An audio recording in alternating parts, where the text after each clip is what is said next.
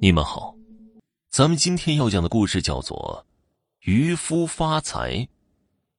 漳河附近有一村落，名叫牛家村。村里有一个渔民牛二水，平日里靠打鱼为生。由于打鱼手段越来越多，河水又污染严重，漳河里的鱼类日渐稀少，打鱼收入也逐渐不够零花了。渔民们为了提高收入，只能绞尽脑汁竭泽而渔。很多渔民眼看入不敷出了，纷纷改行了，有的安心种地，不再打鱼为生。唯有这个牛二水他够狠，所用的渔网细密有加，见同行都走了，变得心花怒放，高兴了，一心全扑在打鱼上了。什么电鱼、炸鱼、网鱼呀，无所不用其极。这几天呢，牛二水明显感觉收获颇丰，就好像那鱼呀，专门要往他手下送死一样，每天呢都能换回不少钱。牛二水的妻子名叫小环，见丈夫拿回来这么多钱，起初啊，以为丈夫手脚不干净呢，在外偷盗了。追问之下，牛二水信誓旦旦的就说了。我真没骗你，不信呢？你跟我去河边一趟，那鱼啊，那就是多的不得了了，都一股脑的游过来送死，我也没办法呀。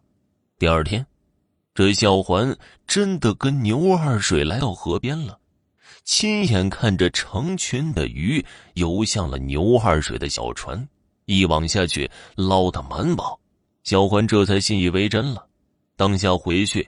就把这件事告诉了邻居，邻居们纷纷称奇。不过呀，有一个刘老太却露出了忧色。小环知道这个刘老太太见多识广，忙向她请教。刘老太太颤颤巍巍的说道：“这水中的鱼类最是邪门啊，他们成群结队的游来送死。”只怕是水中有什么不干净的东西了。闻言，小环吓得一惊，连忙追问：“那那能有什么脏东西啊？不会吧？做人呢，要适可而止，不可贪得无厌呐。这样大肆捕杀，恐怕要遭天谴的。”说完之后，刘老太摇头叹息一声，收住拐杖，缓缓的走了。小环将刘老太的话告诉了牛二水，劝他休渔几日。牛二水啊，正赚着钱过着瘾呢，数钱不停，哪里肯听老婆的忠告啊？